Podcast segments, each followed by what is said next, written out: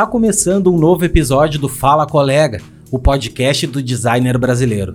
Eu sou o Léo Becker e hoje quem está comigo aqui nos estúdios Becker é o grande designer Nelson Balaban, um talentoso colega que vai dividir com a gente um pouco da sua experiência profissional e como é trabalhar com grandes marcas como a Nike, Apple e muito mais. Antes de iniciarmos o papo, quero te convidar para estudar design comigo, todos os dias, ao vivo. Isso mesmo. Agora podemos trocar mais experiências através da minha escola de design, a LBA, onde centralizo todos os meus treinamentos e temos aulas ao vivo de segunda a sexta. Para saber mais, clica no link da descrição. Agora vamos pro papo.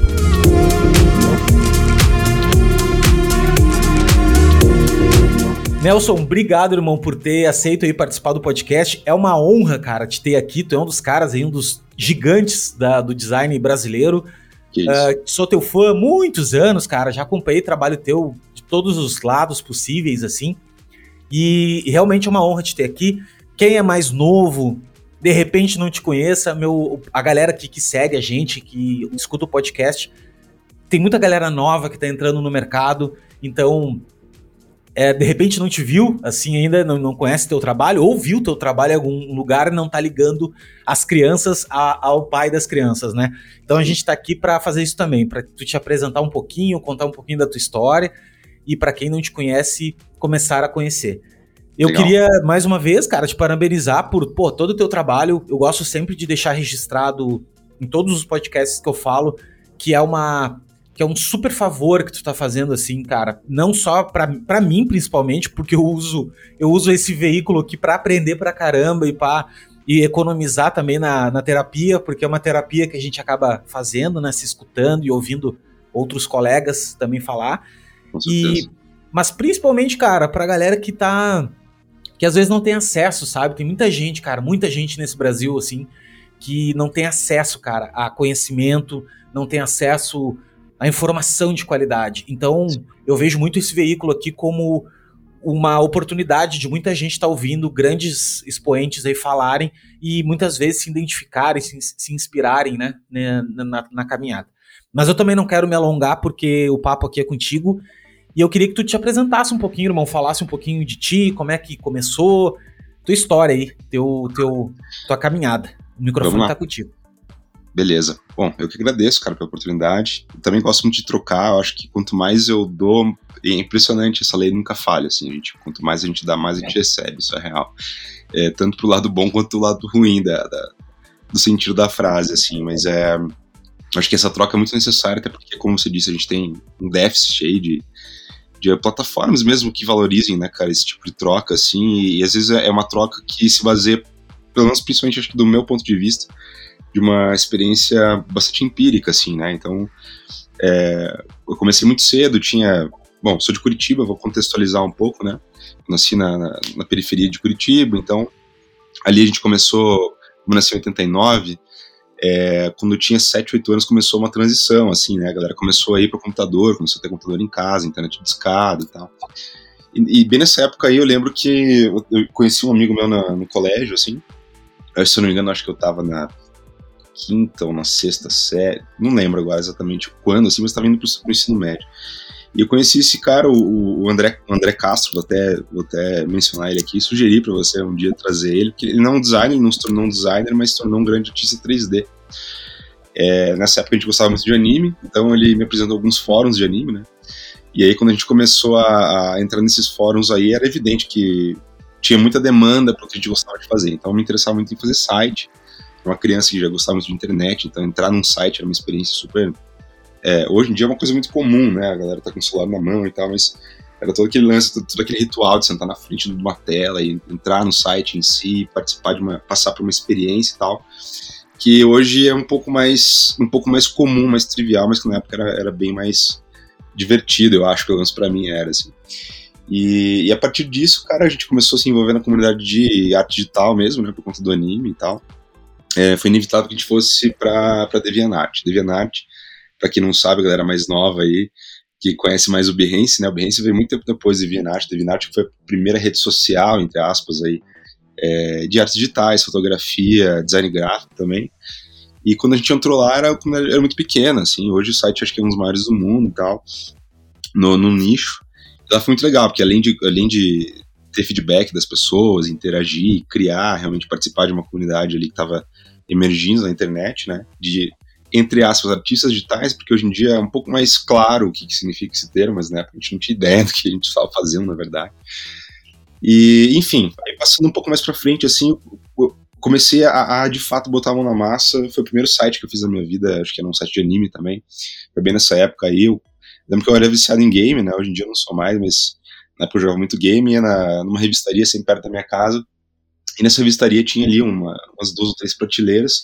Na de baixo, os jogos ficavam sempre nas, nas de cima, né? Mas as de baixo sempre tinha ali tutorial de como fazer vídeo, como fazer site, como editar e tal. Eu comprei um, um livrinho, assim, como fazer sites HTML. E um dia depois estava um site no ar.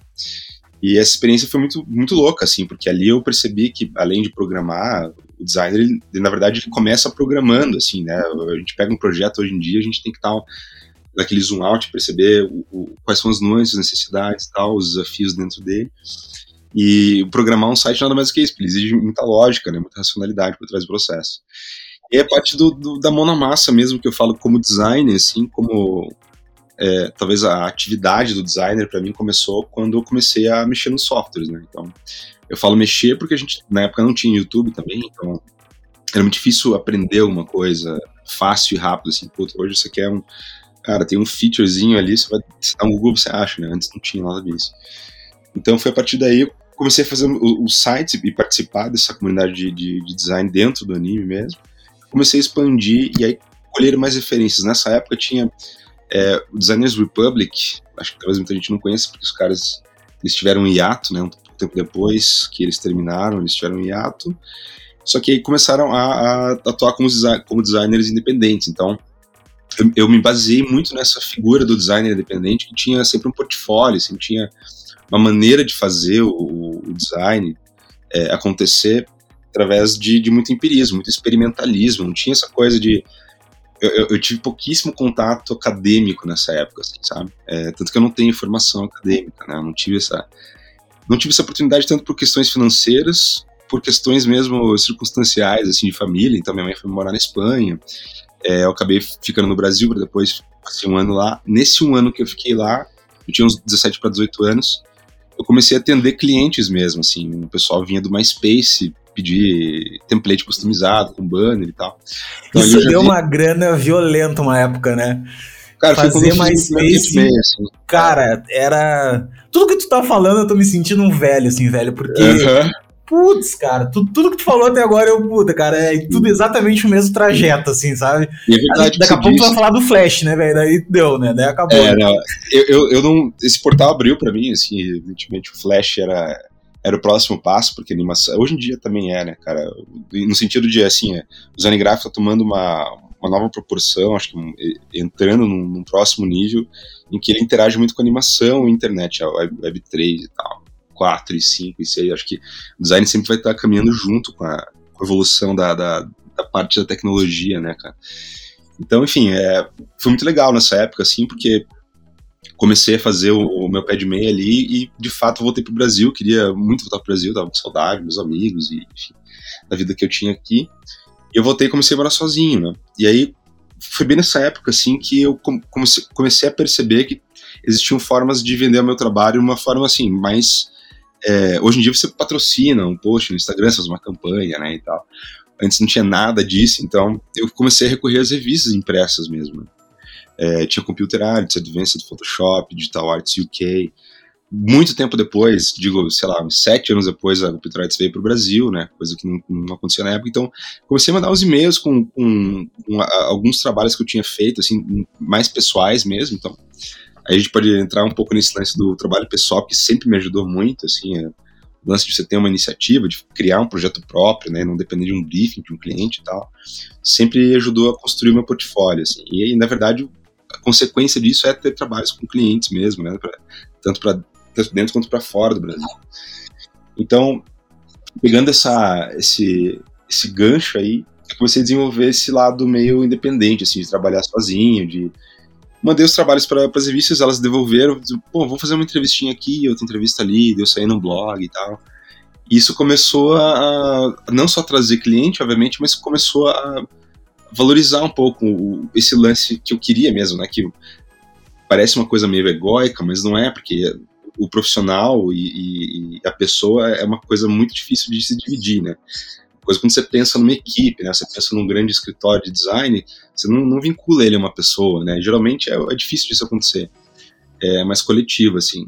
Um, já já na, na, no caso do designer, assim, a gente começou a, a perceber que tinha, eu comecei a perceber que tinha essa, com outros designers também, que tinha essa lacuna mesmo, né, esse espaço ser preenchido. E, e hoje, é engraçado, porque hoje, eu falo, tô há 15 anos nessa profissão, de uns 10 anos para cá, eu vejo o, é, o número de, de, designers que procuram essa, essa carreira mais independente solo, assim. E eu acho que, é, para mim, é super importante, de novo, frisar o portfólio de, de projetos pessoais, mas eu tive muita experiência também com agência de publicidade. Então, é óbvio, o designer ele, ele sempre vai ser seduzido pelo campo da publicidade, porque os salários acabam sendo maiores, né, os clientes são grandes e tal.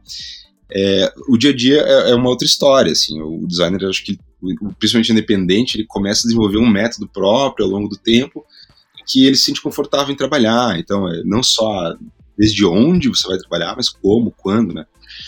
É, e isso para mim sempre foi fundamental, assim, eu sou, eu não tenho irmãos, né? Mãe só, só teve um filho e eu passava muito tempo sozinho, então eu, eu sempre me dei bem trabalhando sozinho. Antes eu tive que aprender como trabalhar em equipe, e essa foi a parte mais difícil, assim, sabe? Até porque a gente, quando a gente fala de, de mercado publicitário, a gente automaticamente lembra que tem muito ego nesse, nessa história, né? É só o ego, né, na verdade, né? O ego, assim, e eu era muito novo, então eu caí de paraquedas nessa história, muito novo, e e eu percebi, eu tentei umas três ou quatro vezes para São Paulo. Lembro que quando eu tinha 19 anos, eu recebi uma proposta para trabalhar como diretor de arte pleno já, de digital, na MAP BDO. É, e eu aguentei ficar lá, acho que seis meses só, depois voltei para Curitiba, assim. É, e aí, sucessivas vezes, fui tentando, não consegui, assim, por uma questão de maturidade profissional mesmo, né? E aí, depois que eu fui ter o meu estúdio, depois de quatro anos com o meu próprio estúdio, é, em Curitiba, que eu fundei com mais dois sócios. É, eu acabei saindo depois de quatro anos. E aí tentei, bom, pensei, vou tentar São Paulo de novo, porque agora eu tô um pouco mais maduro profissionalmente, eu tô mais experiente também. Eu, eu pude.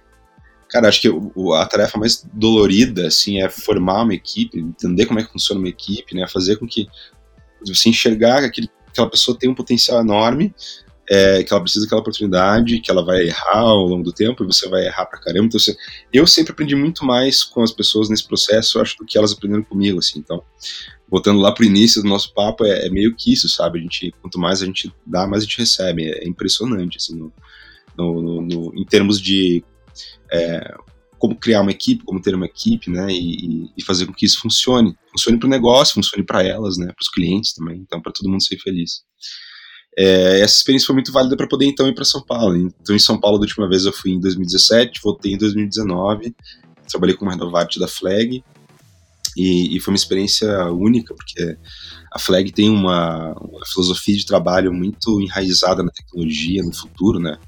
Então, home office, muito antes da pandemia, já estava rolando há dois, três anos na Flag. É, isso a gente está falando de uma organização de 200, 300, 400 pessoas, né? Na, na época, hoje deve ter mais. Então aquilo me ajudou muito, assim, só reforçou que, cara, realmente eu consigo trabalhar e, e plugar outras pessoas, criar uma equipe minha, fazer parte de uma equipe que está sendo criada para aquele projeto ali, totalmente remoto e tal. Isso vai, vai meio que confirmando o que lá atrás eu imaginaria que poderia acontecer um dia, né? De eu poder trabalhar com várias organizações diferentes, mas sempre através do meu próprio portfólio e tal.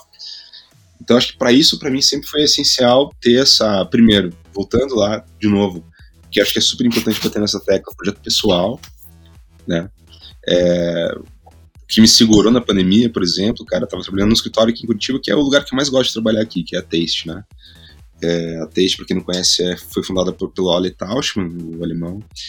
É, a gente está falando de um profissional aí de 30 anos de, de mercado, então o cara tem muita noção, muita é, conseguiu assim é, construir uma carreira através de interações constantes e, e, e muito sólidas, relações sólidas com, com, sempre com as novas gerações, sabe? Então, é, acho que todo mundo que, que, que, trabalha com design em Curitiba ou no Paraná talvez tenha ouvido falar do, do, do Ari.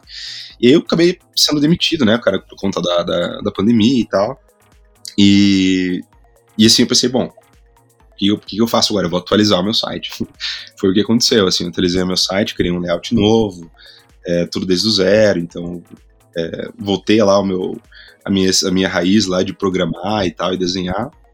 Fiz meu próprio site, cara, deu uma questão de meses, assim, a gente comece, eu comecei a ter a resposta, né, do mercado de novo. Então, eu passei por vários momentos na minha carreira, assim, que eu percebi que, cara, o que segura a onda mesmo é o teu trabalho, né? O teu trabalho. E, assim, ele não, não necessariamente precisa ser um trabalho que é, seja consolidado através de briefings de cliente, de, de projetos reais, né? É, obviamente, isso, isso é uma, uma premissa básica de qualquer carreira de sucesso, mas ela pode muito bem começar com uma iniciativa é, totalmente desprendida de qualquer briefing, de qualquer, qualquer necessidade de negócio, assim. Então, é, para exemplificar isso, eu lembro quando eu entrei no Behance, alguns meses depois, estava trabalhando numa outra agência de publicidade aqui de Curitiba e, e, como designer mesmo. E um cliente tinha comentado um projeto de identidade visual e eu fiz, né? Fiz a marca e tal, era um lettering, um wordmark bem customizado, assim. E eles acabaram, acho que, cancelando o projeto, eles não iam mais fazer e tal. E eu pensei, o que eu vou fazer com isso agora, né? Porque tá, tá bonito isso aqui, pode mais pra frente ter potencial eu acabei fazendo um alfabeto inteiro do, do, do, do logotipo e coloquei na, na, no Behance para baixar, que é, hoje é conhecido como a Accent, né, uma fonte que eu fiz totalmente na, na num sábado de manhã, numa, numa manhã, assim, para simplesmente dar um, um sentido para aquilo que eu tinha feito, né? E, cara, acabou que os caras colocaram na, na home do Behance e aquilo começou a ir, assim, me ajudando a, a, a ganhar muito mais exposição com os próximos projetos, assim. E, obviamente, vir, trabalhos de, de clientes e tal. Então isso, isso foi a primeira, a primeira coisa que eu percebi que, cara, eu posso ter uma iniciativa, tirar um leite de pedra, assim, é, e isso com certeza vai trazer algum, algum, algum alguma benesse. Óbvio, baseado em você é, disponibilizar uma fonte grátis para a comunidade, né, o que é uma coisa que, que é sempre muito bem-vinda também. Então, foi uma coisa bem, bem boba, assim, bem, como é que eu vou dizer, ingênua, né, uma, uma iniciativa ingênua que eu tive, que me ajudou muito, né, a construir um portfólio. Então, como eu sempre, sempre quis trabalhar com várias, várias disciplinas ali e nuances dentro do design, tipografia era uma delas. Então, ilustração digital lá, também, como, como expliquei lá no início, é, fez parte muito do início da, da, da, minha jornada, assim, arte digital mesmo. É, comecei a fazer ilustras para mim e tal, eu formei uma série, cheguei num, num dos lugares que tinha aqui em Curitiba, que era uma é até hoje, né, o James, que é uma, é uma balada, mas na época tinha uma galeria lá dentro também e tal. E aí acabei fazendo uma exposição lá, e dessa exposição que eu ofereci para fazer, inclusive para os caras curtirem e tal, foi passar passou, passou em vários outros é, sites blogs que começaram a dar mais, mais exposição para esse trabalho, e trouxe mais trabalho a partir disso, assim.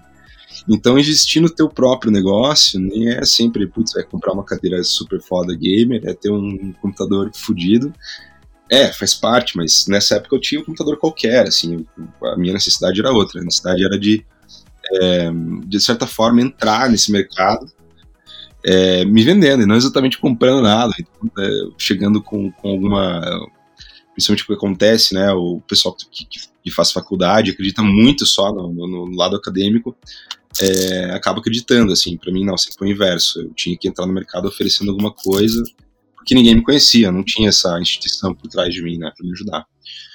Então, basicamente, a, até hoje, assim, do início até hoje, basicamente isso aconteceu, assim, cara. Eu sempre fui atrás de, de fazer coisas que, que eu gostava de fazer, sem que ninguém me pedisse, né? E, e isso acaba transformando o meu, meu trabalho. As, as, pessoas, as pessoas procuram meu trabalho é, baseado naquilo que eu mais gosto de fazer.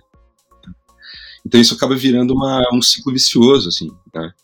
Às vezes, é, eu sempre vejo os designers com, com uma dúvida, assim, putz, como é que eu, eu faço para conseguir projetos mais legais, com clientes que, cara, eu acho que é oferecendo, mostrando para eles que é isso que você quer fazer, né? É, porque se você sempre for responsivo em relação às suas demandas, elas sempre vão determinar o tipo de trabalho que, que vai aparecer. Então você vai ficar preso nesse ciclo, né? Então, para quebrar esse ciclo aí, cara, e principalmente para para dar uma vazão mais, mais livre assim do, do, do pensamento e do, da, talvez do pensamento estético, assim, é experimentar, fazer coisas que, óbvio, ninguém faz nada do zero novo, novo, novo do zero.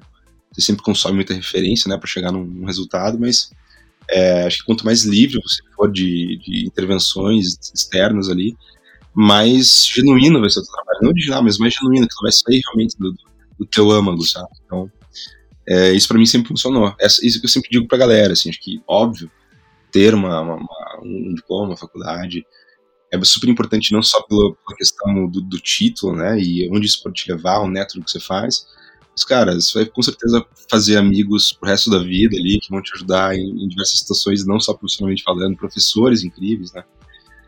Então, acho que a, a, uma coisa não, não anula a outra, assim.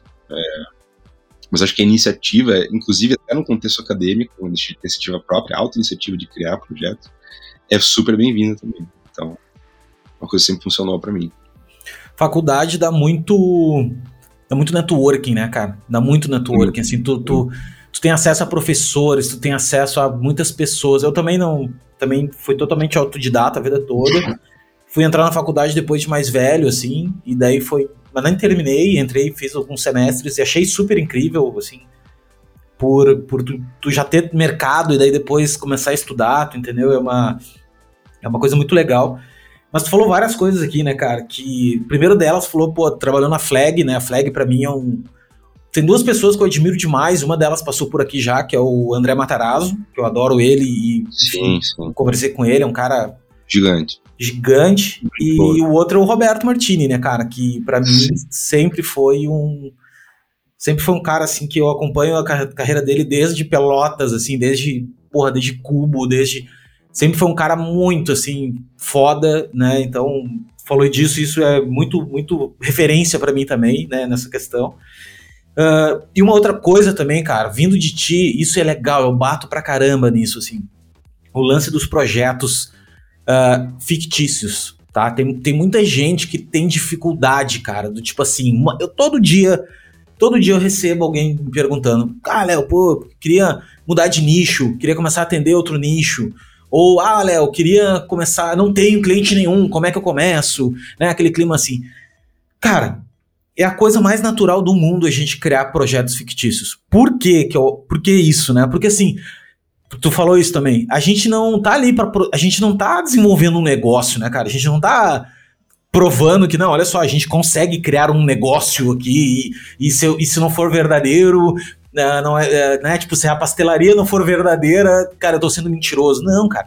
Nosso trabalho é tangibilizar conceito, é, é colocar para fora, né, um lado gráfico, um lado visual e tudo mais. Então não interessa, velho, se é verdadeiro, se não é verdadeiro, se, enfim. Isso Exato. tocou. Eu achei animal isso, é muito bom refrisar isso para quem não conhece o trabalho do Nelson, é o onde eu vou bater agora, que é o seguinte, Nelson, como é que é a experiência de atender, cara, tipo Nike, velho? Saca? Tipo, que é um cliente que quando tu brinca com alguém, tu fala Nike, sabe assim? Não, cara, pô, eu tô atendendo uns clientes, cara, quero atender a Nike. A Nike, a Nike tá no imaginário coletivo de todo mundo. E como é que é trabalhar com clientes realmente grandes, assim? Como, como, como é essa experiência? Cara, isso que você falou é muito real, assim. Quando eu era criança, eu lembro que minha madrinha me deu o meu primeiro Nike na vida, assim. Eu lembro que eu fiquei um tempão antes de usar ele, olhando para ele, tá? eu gostava muito da a marca era uma questão muito forte para mim, assim, desde criança, assim, eu ficava copiando logo no caderno e tal. É, então, assim, desde que eu comecei a me entender como designer, assim, sempre foi um objetivo trabalhar para essa marca. Né? É, e foi uma experiência muito única, porque pela primeira vez eu fui chamado para trabalhar num projeto específico dentro do cliente, então eu fiquei dois meses lá na Nike mesmo, no Brasil, né? É, trabalhando com um time de, de o time de marca deles lá. Então, era basicamente uma, uma, uma campanha para lançar a camiseta da, da Copa da Rússia 2018. E, assim, vou revelar alguns, alguns detalhes aqui, porque esse Indeja deve ter vencido já, mas é, eles têm um time global, assim, que, acho que principalmente nesse contexto, nessa época, definia toda a linha visual, toda a estética global, assim. Então, quando chegou no Brasil, cara, futebol e Brasil, é, é, aquele lance, né? Se não tem um, tem que ter o primeiro questionamento, a regra básica, assim, tem que ter um brasileiro fazendo isso, né? Então é como se fosse como se fosse fazer um projeto que Tem carnaval. É tipo assim, né? É, fazer carnaval, vai botar um gringo, né? Não, Exato. Não tipo, cara, vai vir distorcido, assim, vai vir uma coisa que, que tá distante, né? Do nosso. Porque nosso, a nossa imagética, a, a brasileira futebolística, é muito única, assim. Então, quem, quem sempre teve contato com isso e, e, que trabalha com isso, acho que seria mais interessante chamar essa pessoa. Então, eu tinha trabalhado com marcas é, de esporte antes, na, na Flag mesmo, a gente estava tendo no Centauro, né? É, e foi logo depois que eu que eu saí da Flag, eu acho que eu fui para lá, não, foi antes, foi antes fui para Nike, depois fui para Centauro, isso é verdade. É, acho que a Nike me ajudou, inclusive, a entrar na Flag. Mas foram, foram dois meses muito legais, assim, porque eu, eu, comecei a perceber como é que trabalhar numa, numa estrutura gigantesca, porque ali é, a gente tinha que provar com o global, né, então nisso você já vê que se estabelece aí um meio que um Game of Thrones corporativo, assim, que, cara, teu, teu projeto pode ser lindo, pode ter um conceito super foda, cara. Se o cara de lá que nem te conhece não tá afim, porque ele quer valorizar a equipe dele aqui ou lá, fudeu, assim, os caras não House of Cards, né, velho? House of Cards Exato, total. House assim. total, assim. Então, eu tava meio que refém disso e tal. É, mas, cara, foi uma experiência muito, muito foda, principalmente porque eu trouxe lá da, lá da minha infância, assim, essas memórias que eu tinha, né, e eu trouxe referências que eu gostaria de aplicar nesse, nesse momento, assim vieram, vieram à tona. É, já tinha trabalhado com clientes grandes antes, assim, mas como, como esse era um especial e, e foi in-house, assim, putz, vivi aquele dia a dia deles ali. É, é muito louco, né, que está tão próximo de uma coisa que você sempre admirou, assim. Foi muito legal, acho que foi, a, foi o maior desafio com vocês da minha carreira, assim. É, depois, logo depois disso, vieram algumas. Eu fiz um projeto para Apple Music também, que era uma capa de de playlist sertanejo, inclusive, que tá ali nos meus primeiros posts no Instagram, tem, tem esse trabalho, tem, tem no meu site também, quem quiser ver. É, também foi um convite de um amigo que eu, com quem eu trabalhei na, na UMAP quando eu tinha 19 anos, mas 10 anos depois o cara me chamou, ele estava como diretor de arte de uma agência que atendia a Apple, né? Só que nesse caso aí foi diretamente com eles e tal, e ele fez intermediação. E, e assim, os caras deram total liberdade para mim, é, a gente aprovou um conceito de primeira e eu demorei aproximadamente uns três meses para concluir o projeto, assim, cara, de ilustração. É uma ilustração só, né? Demorei três meses para fazer.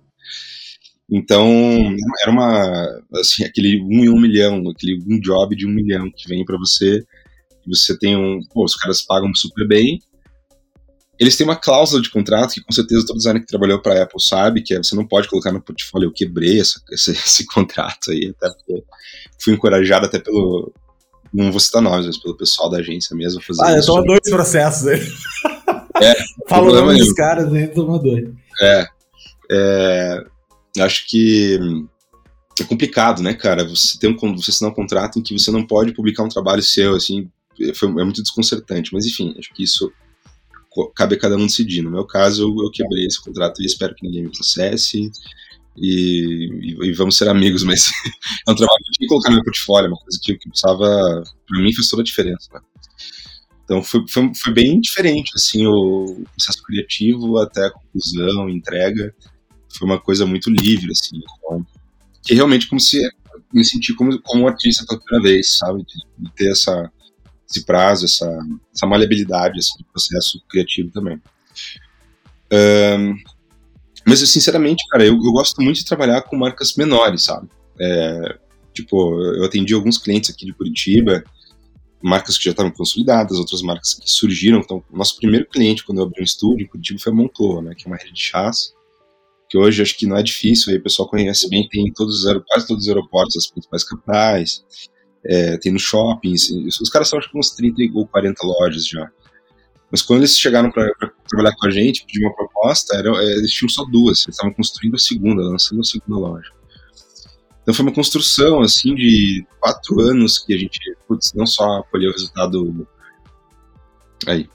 É, foi toda uma construção, assim, com esse cliente, porque, óbvio, eles, eles não tinham a grana que a gente gostaria de, de, de receber naquele momento, não é uma prática que eu diria exemplar, né, para se trabalhar no mercado, é, mas a gente apostou muito no negócio deles também. Então a gente entrou junto com eles para para abraçar meio que a gente acreditava na marca, né? Então principalmente o propósito da marca era uma marca local, o propósito é, é de bem-estar, então a marca de chá, né, cara, é uma coisa 100% natural, que, que valoriza muito outras culturas adjacentes ali, como cara, culturas de religiosas como meditação, né?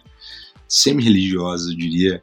Coisas, enfim, coisas, coisas boas da religião que estão ligadas ao chá é, e outras práticas foram foram, dos, foram alguns pontos assim que a gente enxergou é, e que faziam toda a diferença no dia a dia. Então, para quem está fazendo isso, para quem que isso vai ser vendido é, é muito é muito mais importante do que qualquer outra coisa, assim, né?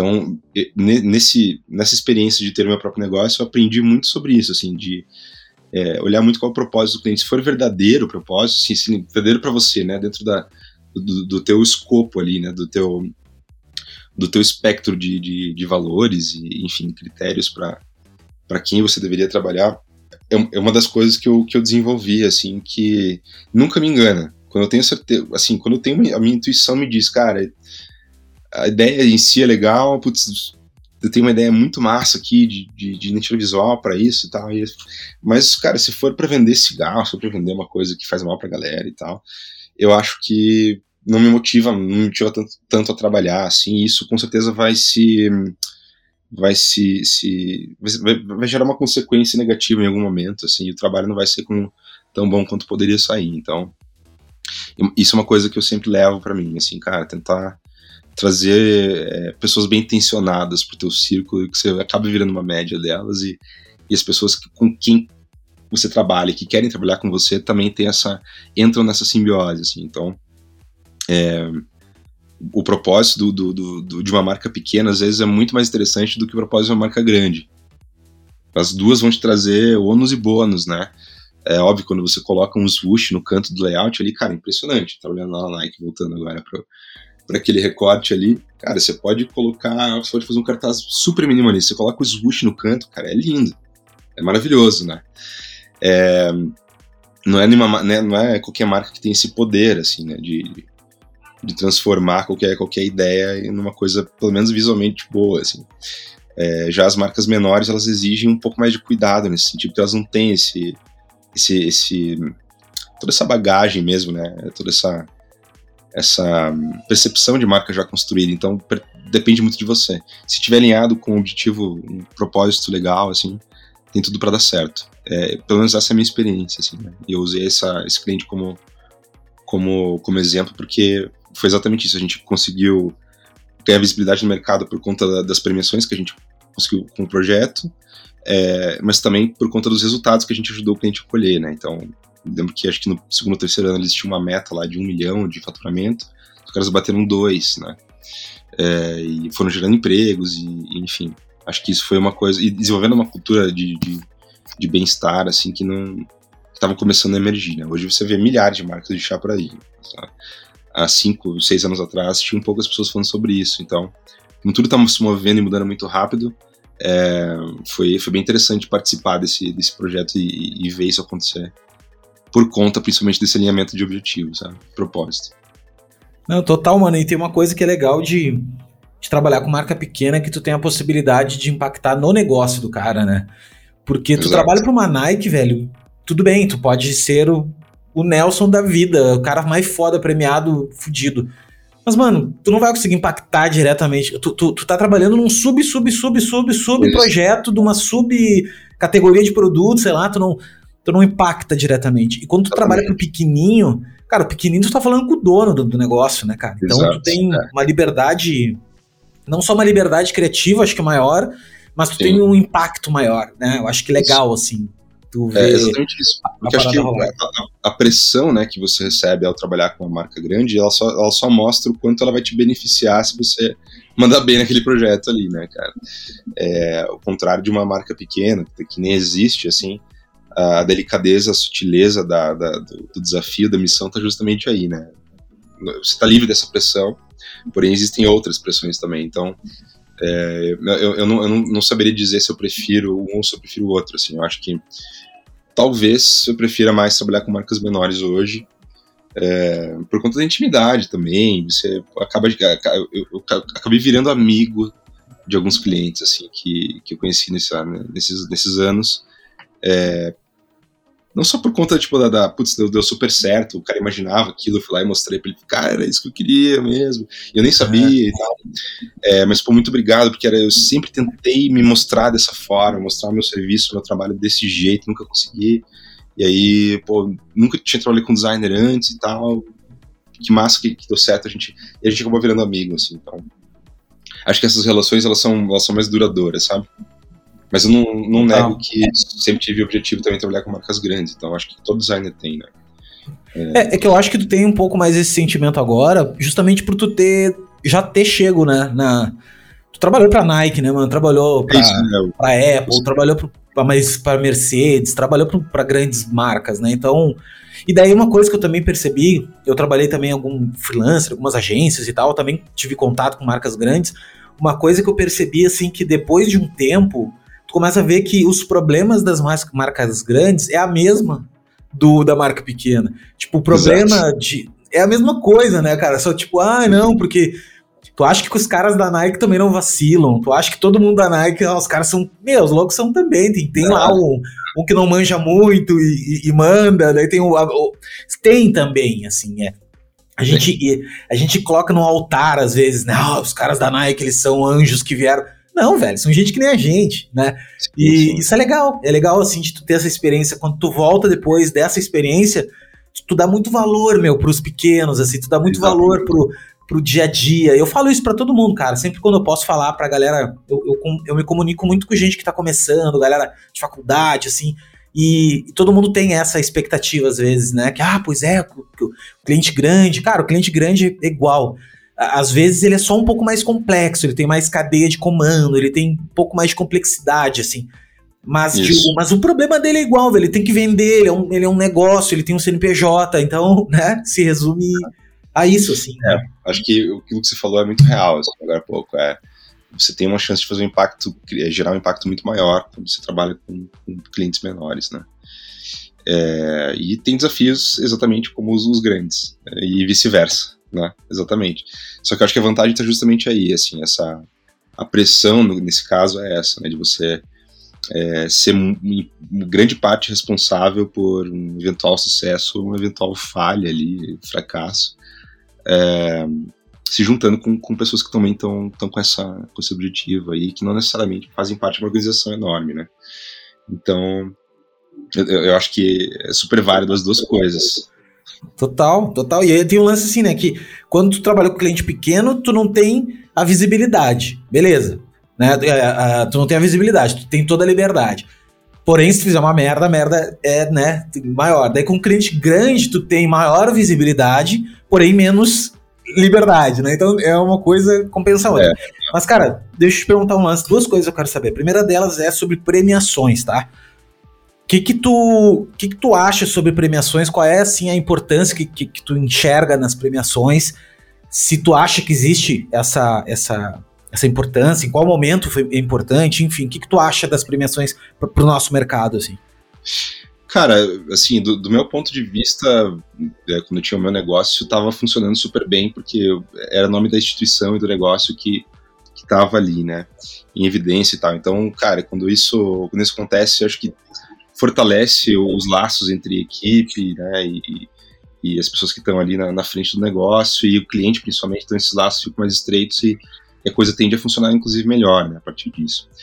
Uh, agora, eu acho que hoje em dia o papel da, das premiações, cara, acho que, pelo que eu tenho assistido, assim, é, é, tem muita promoção de projetos e ideias sociais, né, então acho, acho que isso é, é essencial que a gente olhe o lado, para esse lado, assim, é, no, acho que no nicho, no nosso mercado ali, tem uma, uma questão das, das, mulheres, né, cara? A gente tem uma participação cada vez mais atuante das mulheres, então é, valorizar o trabalho das mulheres e, e, e, acho que perceber que tem muitos erros aí que, que a gente precisa, nós como homens, precisamos entender e corrigir isso com a nossa prática diária ali, dentro das, dessas organizações também é, é, uma, é um dos pontos favoráveis que eu acho que, que existe nas premiações. Óbvio que tem a, a parte ali de cara, panela, sabe? Tem coisas que acontecem que você acha que são absurdas e enfim. Mas acho que isso acontece em todas as, as organizações que, que, assim, Hollywood, saca? Pronto. é só isso, assim, cara, você fala, é Oscar, né?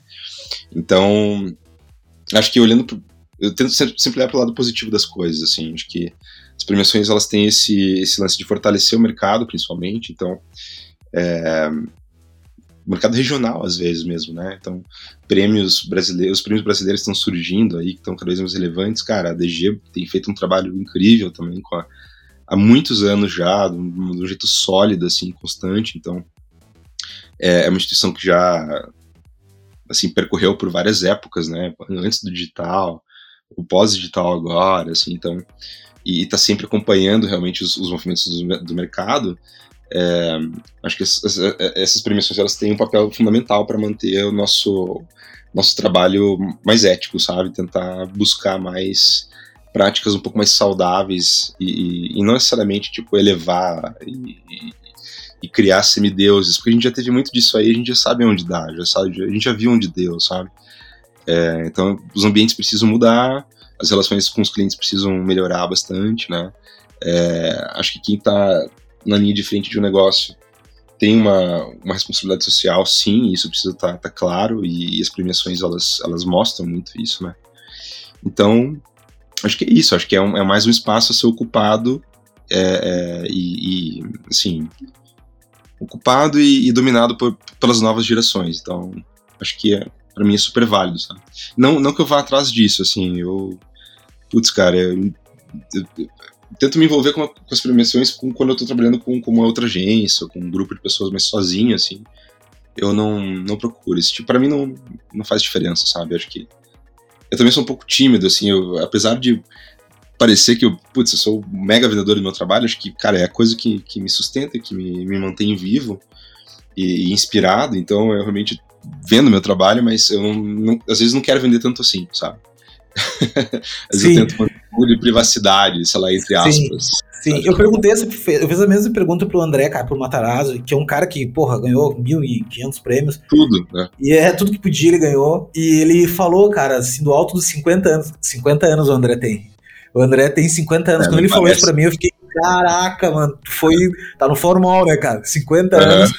E ele disse para mim o seguinte, cara, que é muito o que tu falou, assim, cara. Primeiro de tudo, assim, é super importante pro mercado, porque uh, o cara que tá ganhando, obviamente, meu, que em qualquer situação, que nem tu disse, em Hollywood, na FIFA, no, no time de, tá. de bocha do teu prédio, cara, tudo tem, sempre tem os que estão ali pra porra, pra, levar vantagem, sempre tem esse esquema, tá? Mas tô tirando assim a parte idônea, né? Vamos, vamos brincar de, de mundo da Alice que beleza, tem a parte ali. Quando tu vai por esse lado, é muito legal, cara, porque porque assim tu consegue tirar dali talentos incríveis, tu consegue uh, né, destacar pessoas que realmente têm um talento acima da média, que se esforçaram acima da média. Isso eleva o padrão de todo o mercado, né? Tu começa a enxergar, tu vê Kanye aí, cara, cada vez mais inclusivo, cada vez mais uh, trazendo ideias que nunca tu veria aquela ideia. Ah, meu, porque é uma ideia fantasma. Meu, tudo bem, cara, mas porra, olha a ideia dos caras, meu. Só, só de soprar essa ideia, né, de chegar a mais pessoas e todo mundo ouvir aquilo de alguma maneira, e é, é legal, né? Eu acho super interessante, assim. Claro que eu acho que para grandes corporações é muito maior isso, essa importância, porque tem todo um lance de score, tem todo um lance de, de das contas, né? Pô, Uh, os, os, grandes CMOs, assim, os caras não contratam uma empresa, uma agência que não tiver prêmio, sei lá, né? Os caras têm esse, o Game of Thrones ainda da, das, né, das contratações e tudo mais. E, mas eu acho assim, eu acho que é muito bom. Eu acho que a gente está vivendo um, um, momento do mercado agora de inclusão, sabe? De outros prêmios estão nascendo. Eu acho que, que os júris estão com esse olhar mais. Eu conversei com o Greco também, com o Gustavo, que é um cara incrível também, e, e, é jurado de, porra, de, do IF, do, do monte de coisa. E ele falou também, assim, que, que todos os jurados no mundo inteiro também começaram a ter essa visão, assim, começou a se renovar os jurados também. Então, eu acho muito legal, cara. Premiação. Sempre é massa ganhar alguma coisa também, né? Tem esse, esse lado artista nosso, né? Que, que é incrível, né? Cara, eu queria te fazer uma outra pergunta, tá? Que é uma dúvida super, super que vem também muito e eu vejo também, eu também tenho, não dúvida, mas eu sempre vou até que, até, até que ponto vai. A direção de arte versus o design, em essência, assim, sabe? como, como essas duas vertentes, vamos dizer assim, né, esses dois campos andam dentro do nosso trabalho? Assim, como é que tu enxerga isso? Porque no teu trabalho eu noto muito uma direção de arte, tu é um super de um diretor de arte, só que tu tem uma pegada muito forte de design também, muito forte de projeto, de solução, né? E a gente sabe às vezes que que direção de arte não requer necessariamente que tu dê uma solução, né? Mesmo que seja a solução seja, seja o problema visual que tu tem que dar, mas, mas assim, design vai muito, muito além disso, né? Design a gente tem que pensar a solução real, né? Uma, uma solução Sim. mais empacotada, assim.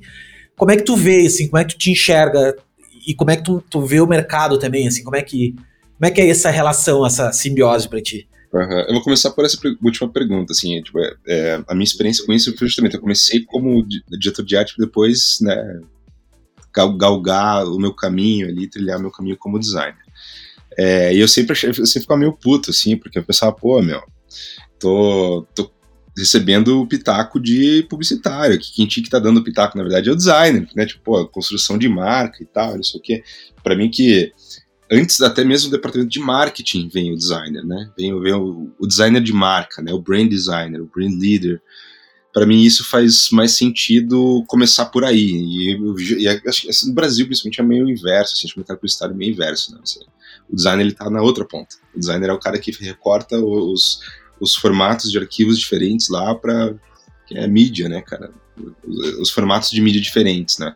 Se for ver, tem muito designer fazendo isso hoje em agência. Então, é, o mercado para mim ele não muda muito nesse sentido. Assim. É, para mim, a minha visão em relação a isso é porque eu gosto de convergir essas, essas coisas, né, cara? Tipo, quando você junta uma disciplina na outra, assim, putz, se você tiver o mínimo de domínio das duas, uma terceira pode surgir. Então, eu vejo que incorporar muito ilustração dentro de um projeto de design, ele vai, acabar virando direção de arte, assim. No caso da, da, do projeto da Nike, por exemplo, não é um projeto de identidade visual, porque não é uma marca, né? É, mas é uma campanha. Essa campanha precisa ter um conceito visual, não é uma, uma campanha que tem uma tagline, que tem uma, um call to action ali, né? Esses termos em inglês, mas que todo mundo conhece. É, para guiar isso, para segurar isso, né? Que geralmente é pensado realmente pelo, pela dupla de diretor de arte com redator, né? É, quando vem da cabeça de um designer, ele, ele tenta solucionar aquilo através de uma percepção visual mesmo. Né? Então, ali nesse projeto em si, eu trouxe referências de, do artesanato brasileiro e tal. O que, que poderia ser um mero componente de um projeto de design, né? Mas acabou entrando como, como componente de ilustração dentro de um, job de direção de arte. Né? É, acho que ter, ter essa, essa noção de design, de projeto de design dentro de uma campanha, é, acho que ajuda muito assim a, a, a construir alguma coisa sem necessariamente ela, ela, que ela seja mais perene, sabe? Geralmente os projetos de design são mais perenes, né?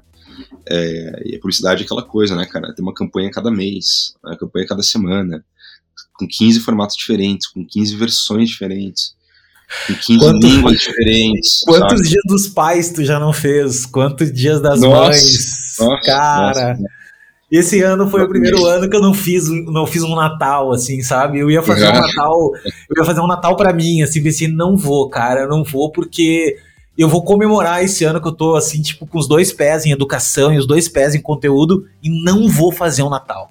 Porque eu passei os últimos, mano, 20 anos da minha vida fazendo Natal, Dia dos Pais, e vamos, e Carnaval, e vamos. Cara, é um, é um eu acho que a publicidade, eu adoro publicidade, não vou, eu gosto da publicidade, eu acho eu que mal, é, eu gosto de business assim, eu gosto que eu, eu, gosto, eu gosto de gerar economia, entendeu? Mas eu gosto de design também, essa coisa mais atemporal, essa coisa mais, sabe, perene assim. E, e, e, tu vê assim, cara, o pecado que é tu tu pegar um, uma pauta de uma agência assim. Eu atendi várias agências grandes em, no Rio Grande do Sul, por exemplo, que, porra, cara, um varejista, os caras têm 500 lojas, cara. E daí tinha um projeto de marca lá, assim, tipo, ah, os caras queriam que fazer uma. Puta, meu, eu pra mim, vamos parar tudo, mano. Vamos. Um jobinho, né? Vamos sentar aqui, vamos discutir isso aqui, vamos. Porra! Cara, o, o Júnior lá pegou e vamos aí, botou a fonte embaixo e, e, o cliente aprovou, cara, e vamos, e, e, assim, sabe, com desprendimento. Eu acho que assim, ó, o que que eu, que que eu, eu aprendi muito com a publicidade, isso eu aprendi de verdade. E eu falo pra, tudo, pra, pra galera que tá começando, assim. Eu acho que tu tem que ter um meio termo. Não dá para te ser o total, o total vamos aí pastelaria. Eu acho que não dá para ser assim. E também não dá para ser o, o, o, cara que entra, o Saul base, assim, que tu entra pra dentro de uma caverna e daqui a seis meses tu vai sair com uma solução e é aquela solução. Né? Eu acho que tem que ter um meio termo, porque tu tem que entender, cara, que tu supre uma necessidade, cara. Existe um mercado, o cara tem que vender lá na ponta, né? E tem toda uma cadeia que depende de ti. Então eu acho que tem, eu acho que um bom designer principalmente um freelancer, eu acho que principalmente um cara que quer viver disso, né, ter o seu estúdio e tudo mais, tem que fazer esse meio, meio, meio tempo, assim, né, esse meio, esse caminho do meio, né, que é, é que os, os, budistas, né, que é tipo, sim. cara, não ser nem tão comercial, não ser tão pastelaria e também não ser tão, sim. tão chatão, o velho chato do, do, do é, design. A visão, a visão do designer em relação à marca, ela é mais holística, né, por natureza, assim, então é, é, natural que a gente se frustre quando a gente consegue ver essa coisa um pouco mais, mais de fora, um pouco mais de, de cima, assim, olhando para a marca e não só pela oportunidade ali de vender um produto, de fazer uma campanha para vender alguma coisa, é, é, realmente muito frustrante, assim, porque e aí que você falou é muito real, o mercado ele, ele te atropela nesse, nesse, nesse tempo, assim, né? Porque é, é necessário parar, né?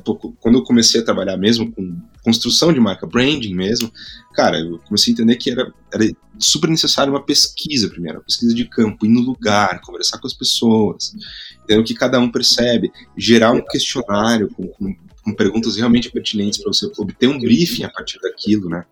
Então, cara, o designer, na verdade, ele tem que direcionar é, é, uma série de coisas antes de ser direcionado. E, e quando o designer cai na publicidade, ou o publicitário ali começa a, a, perceber que existe uma demanda de design ali, todo mundo sai correndo, porque não tem tempo, cara, não tem, não tem e-mail para isso. Você vai comprar uma briga muito grande, não só internamente, porque quem está acima de você, ele quer, cara, é o cliente da, da, da, casa, tem que fazer o negócio rodar, junto com o próprio cliente, né, que vai perceber, pô, vocês estão... Ou, ou não, ou você tem uma sorte enorme que o cliente vai, falar, vai parar e prestar atenção no que você está falando na reunião e falar assim, caramba, cara, acho que Vamos dar, vamos, vamos dar uma chance pra esse moleque ali.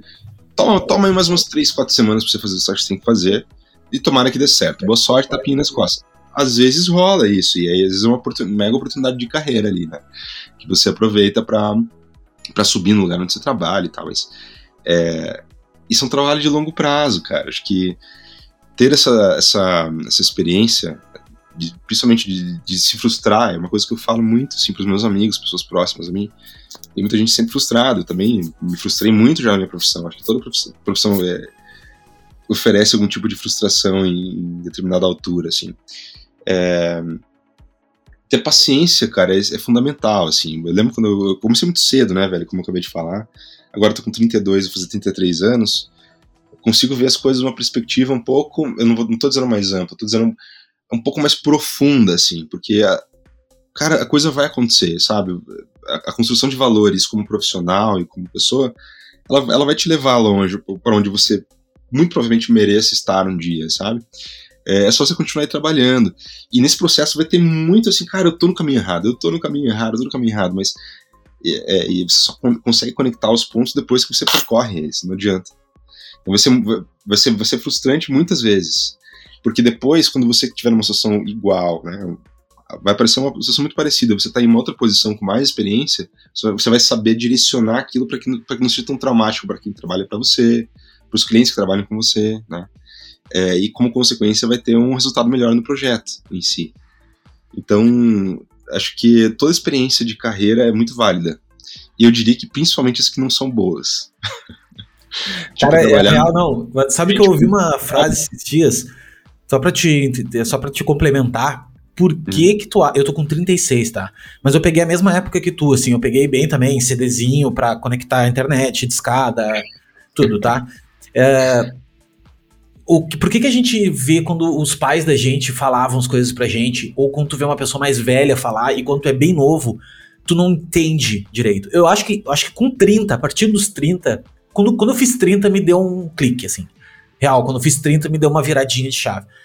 E por que que tu ah. começa a ver diferente as coisas? E por que que é impossível tu ver antes desse tempo? Por causa da, da do history, eu ia dizer, mas por, tu não tem histórico, velho. Tu não tem é. histórico. É. Tu não existe histórico. Quando tu vai no teu navegador, não tem, não tem histórico. Tu com 18 é. anos, 19 anos, 20 anos, não tem, tu não tem, tu não viveu as coisas. Então como é que tu queria é ser o, o, pica da galáxia com 22 anos, mano? Exato, exato. Não tem tipo, como é ser. circunstancial nesse caso, porque assim, a galera, eu convivo muito com pessoas de 20 a 25, é, 26, 27 anos. É, essa galera tem, cara, um acesso à informação bizarro, assim, tipo, eles já nasceram, diferente da gente que pegou a transição, eles já nasceram ali.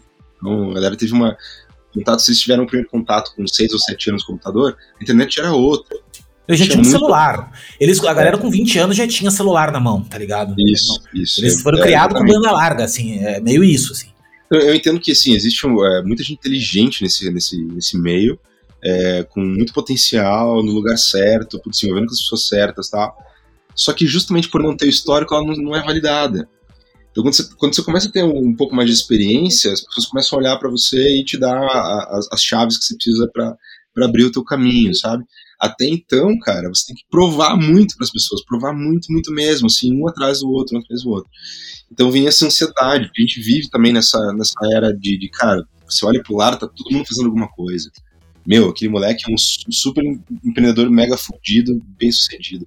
Aquela mina foi lá e vendeu não sei quantos milhões e se tornou CEO da própria empresa com seu. Cara, tipo, se olhar pro lado, você fica maluco. Você fica, né? Então, eu, vejo muita gente fazendo, é, tomando um detox aí de redes sociais e tal. Eu, eu super encorajo, porque é, esse, esse, contexto que a gente vive hoje é, gera uma pressão muito grande, né? Então, Total, Você... meu, burnout, velho. A galera, a galera é, se compara, sabe assim? Meu, a galera se compara, velho. Um, é. Uma das coisas, eu fiquei anos da minha vida em lo, lo, off, assim, nunca apareci em nada. Isso que eu gosto de falar, gosto de tudo, assim. Uh, porque eu ficava, olha só a noia, né? Eu ficava pensando que que, que as pessoas iam achar? Tipo assim, que que. E na verdade não eram as pessoas, eram duas, três pessoas que no meu, imagi, no meu imaginário. Ah, que aquelas pessoas. Só que as pessoas, cara, não estavam nem aí, no fundo, assim, não, nem me viam, entendeu? E isso é um desbloqueio da mente da pessoa. Quando tu entende, tu desbloqueia que tu não tem que te comparar a ninguém, velho. Tu não tem que te comparar. Porque quando a gente, principalmente a internet, que a internet é a coisa mais mais, assim, esdrúxula possível, assim, tipo, a pessoa tá completamente depressiva e, e ela mostra uma outra coisa ali, entendeu? Então, tem que jogar esse jogo, assim, eu falo para as pessoas assim, cara, tu não pode ficar comparando o, tu não sabe o que, que o cara ganhou, velho. Tu não sabe de onde ele saiu, tu não sabe quem ajudou ele, tu não sabe. Tu não sabe nada. Então não entra na pilha, não, né? Não compra essa pilha aí de. Ah, porque o fulaninho lá tem tem mais prêmio que eu. Pô, eu, eu entro no, no, portfólio do Nelson, pá, o cara trabalhou pra Nike, velho. Pá, tô eu aqui trabalhando pro hamburgueria do Zezinho. Velho, não pensa assim.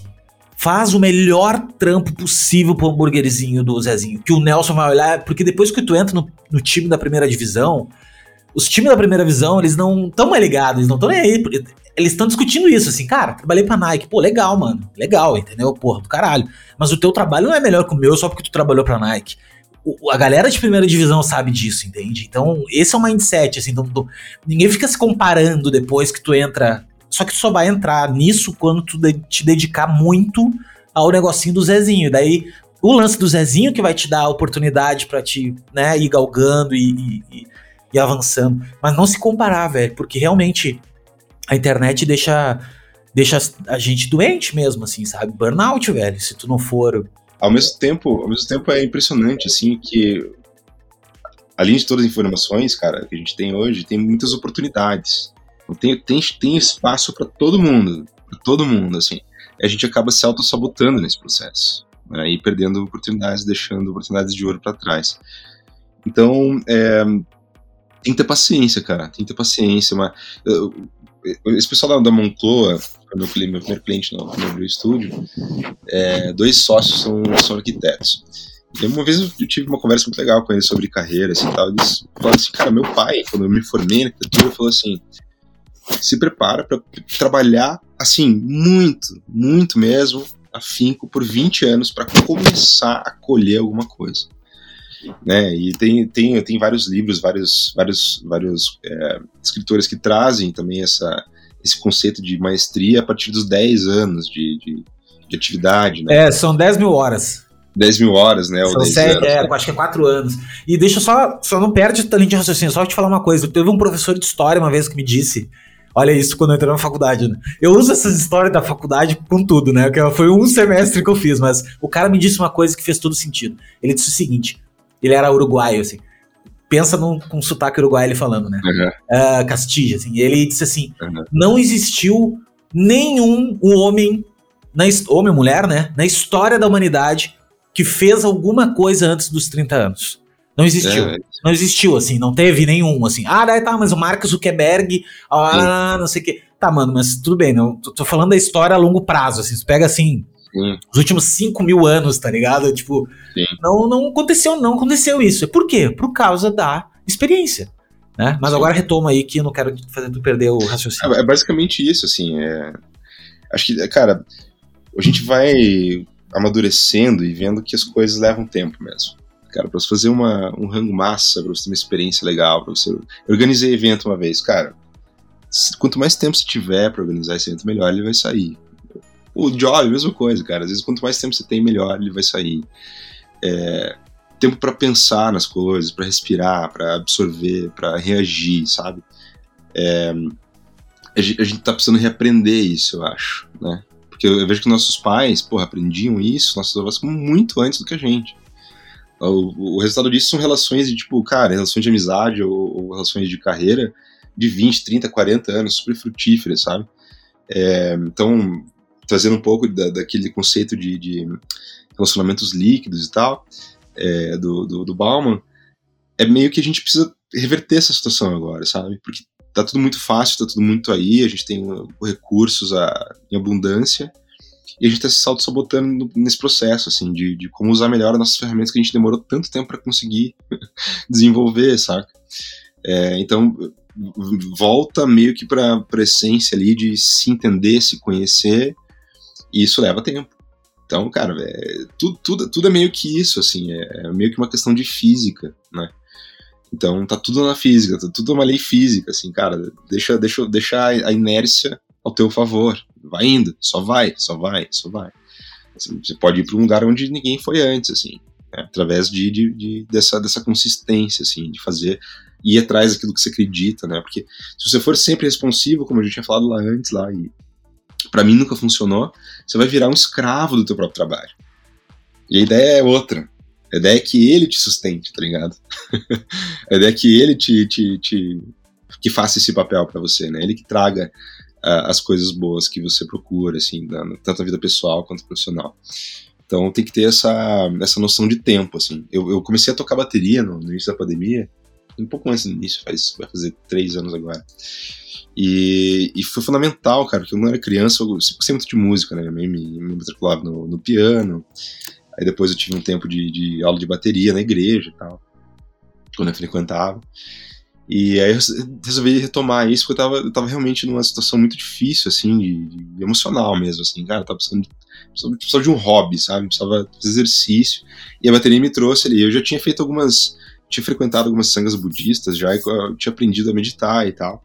Coisa que eu gosto muito. E a bateria, na verdade, foi a melhor experiência meditativa que eu já tive, porque ela, ela te coloca no presente, no tempo ali mesmo, né? Você usa muita energia e respiração. A música tem essa questão de, de te envolver muito também e tal. E eu, eu, eu vi como esse processo é análogo a, a, a, isso que a gente está falando aqui, né? De como conduzir uma carreira, né? É, eu não tenho certeza ainda se eu tenho se eu fiz da, da forma certa pode acontecer um desastre e eu nunca mais conseguir trabalhar no que eu faço.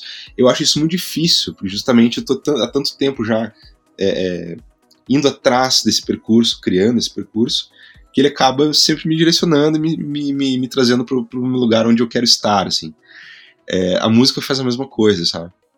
Essa, essa noção de tempo que a gente, se, a gente perdeu um pouco, assim. A galera tá muito ansiosa, a gente tá muito acelerado. As coisas estão mudando muito rápido, exponencialmente rápidas, e, e a gente não consegue acompanhar isso, cara. A gente não consegue acompanhar. E como diz o Martini, não vai desacelerar mais, né, cara? Não vai desacelerar mais. Só vai acelerar, né, cara? Só vai então... acelerar. Eu acredito muito nisso, assim. Eu ouvi isso muitas vezes lá. É, entendo que isso realmente está acontecendo. Eu, a gente vê isso acontecer. Então, se for seguir esse ritmo, cara, sem, sem, nenhuma, sem nenhum preparo emocional, assim, é um pouco complicado. Então, eu, eu tento eu tento estar no presente. Tá no presente. É, não, e, e, cara, é muito fundamental isso, porque tu pensa assim, é exponencial, só que o teu tempo, o teu tempo, o tempo real e as tuas células, a tua energia, o sol, é, ele tá na mesma velocidade é, que tava. Diz que agora aumentou, parece um pouquinho, levemente, mas assim, cara, não faz diferença ainda, sabe? Na tua. Nenhuma, né? Sim, sim, sim. Não, é. não faz nenhuma. Né? E o que acontece é que uma semana parece ter dois dias. Parece ter, parece ter dois dias, velho. Tipo, eu, a segunda, terça e quarta parece uma coisa só, assim, sabe? Isso, tu não isso. viu, assim. Aí quando Exato. vê é sexta e daí já é segunda de novo. E, e porra, outra, cara, se, se, se, isso tá acontecendo já por uma questão é, de, de flow, ritmo de trabalho e tal, né? E, é, tecnologia, etc. Imagine isso tá acontecendo dessa forma com você fora do presente, lá na frente, querendo viver lá na frente, né? É óbvio que, essa, que isso vai se perder né, que vai se tornar um obstáculo. Aí o tempo, você viver contra o tempo, uma guerra infinita contra o tempo, mano, você, você vai perder. É, é, a pior aposta que pode fazer, é brigar contra o tempo. Assim. Cara, tem um documentário, tudo, né? tem, tem, um documentário que eu gostaria de deixar registrado aqui. Acho que eu já deixei em algum podcast. Que é quanto tempo o tempo tem. Tem no é, Netflix. Sim, é famoso, sim. Cara, aquilo ali me fez. É super cabeça, assim, super eu que gosto de coisas assim, né? Tipo, mais introspectivas. E, e tu para pra raciocinar assim, cara. Quanto tempo o tempo tem? Daí tem a monja lá falando, aí tem o cara que é historiador, daí tem o cara que é filósofo, daí tem o cara. Pô, chamaram uma galera, assim, físicos uhum. e tudo mais. E, e, é, e, e é muito louco, cara, porque, porque nosso organismo ele tá, ele tá ainda acostumado, porque a genética não muda em 50 anos a genética ela demora, meu, séculos para trocar, sim, né? Sim. E a gente tá ainda com, cara, nasceu o sol, a gente tem que levantar, velho. Desceu o sol, a gente tem que dormir. Só que, só que não existe isso mais, porque tu tá, tu tá exposto à tela o dia inteiro. Tem é. uma coisa bizarra que acontece, isso eu, a gente faz parte disso também, mas eu, eu, quando eu vou na rua, assim, eu olho pra rua, e tô na rua, assim, vejo, tu olha às vezes numa, numa cena, se tu tirasse um frame daquela cena, tá todo mundo no celular, cara. Sim, e, sim. E isso tá. é uma noia, cara. Tu fica meio assim, meio, é. olha só. Parece uma coisa pós-apocalíptica, assim, sabe? É, é, louco, é muito louco, assim. Chega a ser até meio romântico, assim, sabe? Chega a ser uma coisa sim. Poética. Isso assim. é, cara, a gente, a gente tá vivendo meio que uma coisa Blade Runner, assim, as máquinas é, estão, isso. elas estão superando a gente, assim. A tecnologia, tá, a gente tá conseguindo acompanhar. Porque o nosso cérebro, ele tem outro timing, né, cara? O lance da emoção, lado emocional, psicológico, neurológico, ele não se adapta a isso. Assim. Isso se adapta se você tivesse, se você tivesse um pouco mais de, de, de autonomia. Puta, eu vou desligar o motor e vou dormir. Eu tô, eu, eu tô conseguindo começar a fazer isso agora, assim. Tipo, tô olhando 10 e meia, 11 horas, amanhã eu quero acordar cedo, vai ser massa acordar amanhã depois de ter dormido 7 horas seguidas. Então, cara, não interessa o que tá acontecendo, eu vou desligar tudo e amanhã eu vejo. E assumir esse controle é muito difícil, cara. A gente tá falando, pô, eu comecei a mexer com, ano, com, com internet quando tinha 9 anos, eu tô com 32, a gente tá falando de mais de 15 anos mexendo na internet. Na, na, eu amo isso aqui. Eu adoro, eu quero saber tudo. Eu sou curioso pra caralho, então eu quero saber de tudo que tá acontecendo. Só que, assim, é que, de novo, aquele, aquele lance de quem que tá assumindo o controle, né? Eu preciso assumir o controle da, da, da, da minha vida. Então, como que eu vou fazer isso tomando essas decisões? Porque se você for responder todos os estímulos que tem, principalmente através da tecnologia, cara, eu quero assistir todos os filmes, eu quero saber de todas as informações. Tem um, milhão de abas da Wikipedia no meu, no meu Chrome. É, outros 2 bilhões de vídeos no YouTube com vários tutoriais. E assim, né, quando vê 3 da manhã, tu tá pesquisando o cu da cobra. Onde é que é o cu da cobra? É, né? é. Isso vai ser tipo, útil, não sei, talvez seja, né?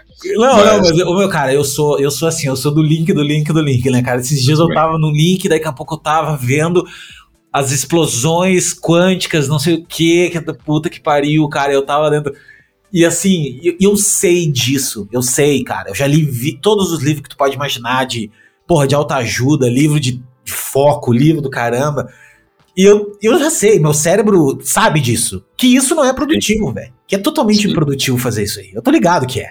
Só que é tão gostoso, velho. É tão gostoso claro. que queimando energia, queimando o teu tempo, assim, ah, irado, entendeu? Uhum. Aí chega no final do dia, tu pensa, porra, bah, não produzi muito. Cara, velho, tu queimou, tu queimou teu tempo, assim, sabe? E outra, dormiu, erra, dormiu errado, acordou tarde já com aquele é... peso na consciência. Aí tu, te, aí, tu, aí tu te mente que não, cara, eu gosto de acordar tarde, porque, porra, é tudo uma mentira, velho. Na real, tu gostava de acordar cedo, tu teria que acordar Exato, mais cedo. Você não sabia. É, então, então é isso, mano. É foda, a gente. Mas tu falou uma coisa que é que eu não consegui ainda, de verdade, cara. Eu, eu acho que 95% das pessoas não conseguiram, que é começar a praticar meditação. E não meditação, quando a gente fala em meditação, fica uma palavra, né, uma questão de semântica, assim, que, ai, é uma coisa esotérica, uma coisa hippie, né? Ah, né? Não, é exato. Ah, o cara tem que ser, pô, hippie, meditação tal, Sim. nova era. Não, cara. Um é uma, mano, é uma parada completamente exercício. É um exercício. É. Cara, tenta fazer esse exercício. É um exercício, cara. É um exercício é. que nem exercício físico é o exercício mental. É o monkey mind, né? Que ele chama assim, que é tipo o cérebro de, de, de pensamento de macaco, né? Você tá sempre pulando, assim, sempre. Isso. Tu não fica um minuto de olho fechado, respirando. Exato. Tu não fica, cara. E se tu conseguisse fazer isso todo dia, um minuto, tu conseguiria Sim. fazer dois minutos daqui a, a, a dez dias, né? E tipo, se, se tornaria um prazer. Mas é que eu acho que a gente não dá tempo ao tempo, voltando à história do tempo, de aquilo virar um prazer, né? Porque, que nem tu na academia, cara, academia, os primeiro, o primeiro mês é um, é, é um inferno, entendeu? Tu, acontece nada. Tudo, porra, não acontece nada. É só dor, né, cara? Aí depois do segundo, terceiro mês que tu começa ficar um pouquinho, porra, cara, comecei a melhorar, cara, já não, não tô tão ruim. Eu acho que a meditação também seria isso. E eu falo assim, cara, a gente é profissionais intelectuais, né, cara? A, a gente trabalha com o cérebro, né, velho? A gente não, a gente não tem outra ferramenta.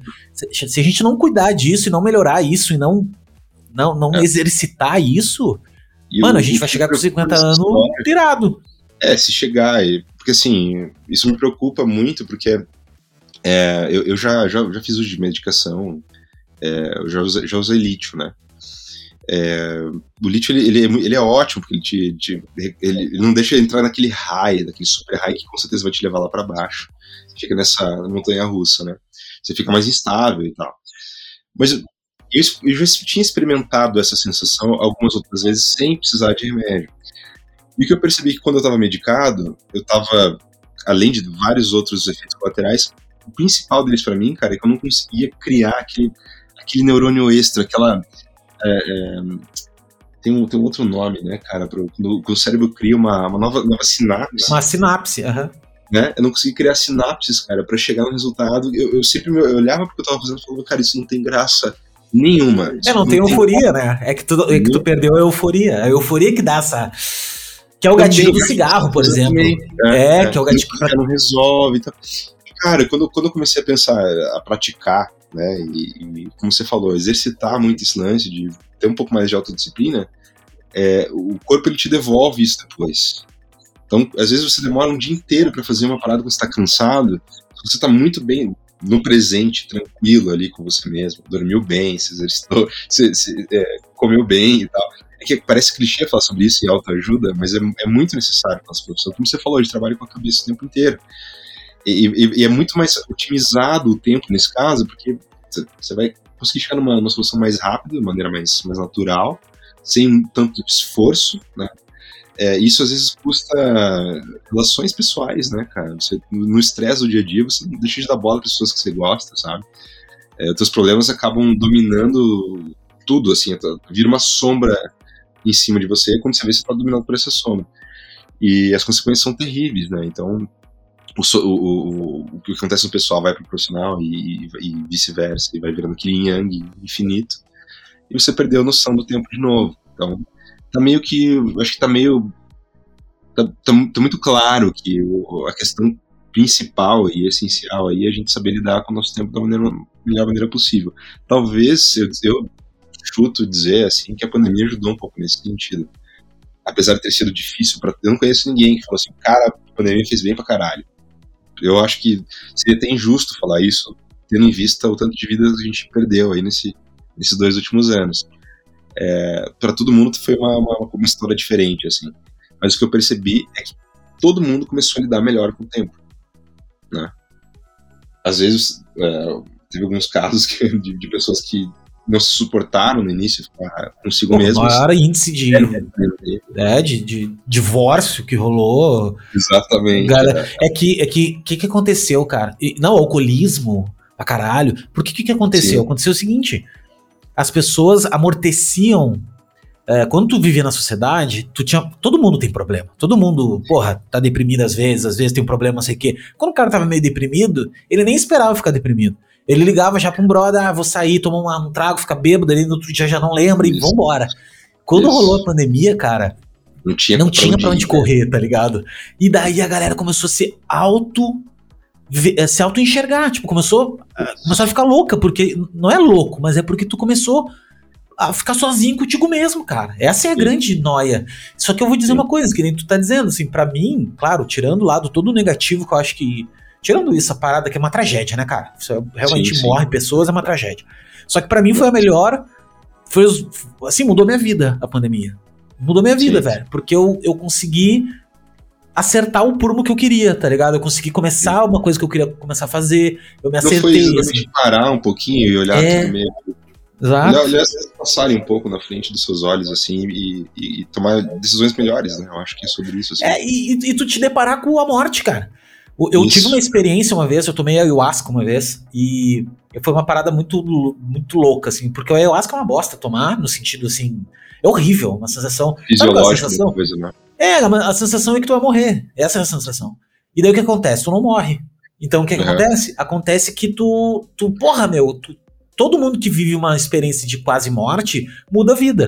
Porque tu vê a, a morte ali e não morre. Exato. Aí tu, tu revê a parada, entendeu? Então, é, uhum. esse é o princípio da, da, da, coisa.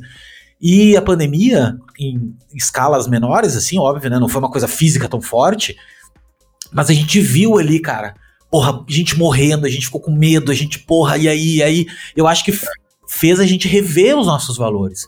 Fez a gente parar e pensar, porra, meu, será que eu deveria andar dois. Tem muita gente que ouvindo que viveu isso.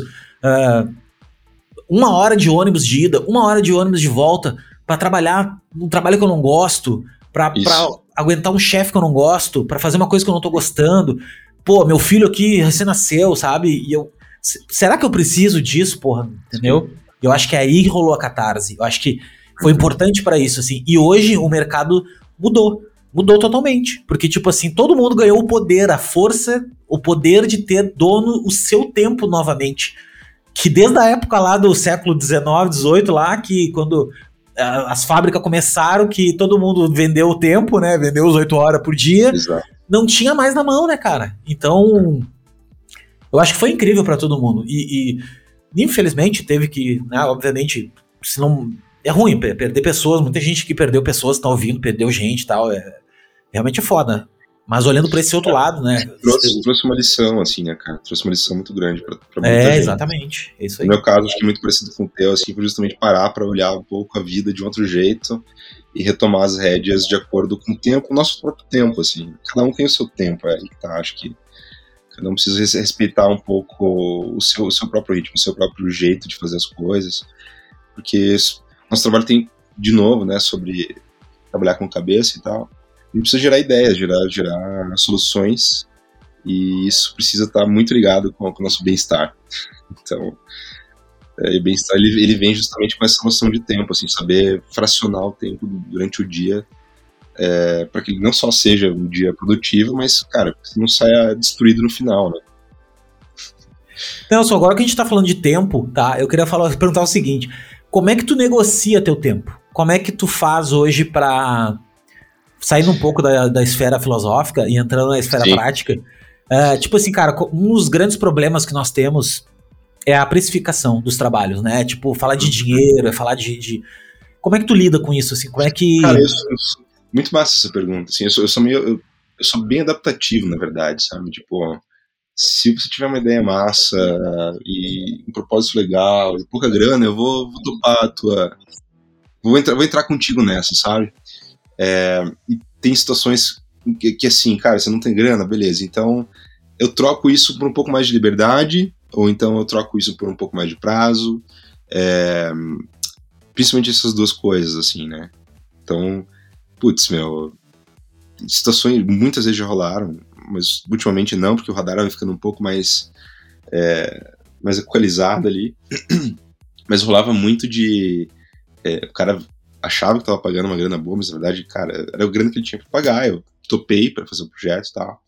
E aí vinha aquele lance, tipo, putz, não gostei disso, putz, não gostei daquilo, não gostei daquilo, não gostei daquilo, não gostei, muda isso, muda aquilo. Então, o trabalho virou três, quatro e eu, eu, eu cobrei por meio só, né?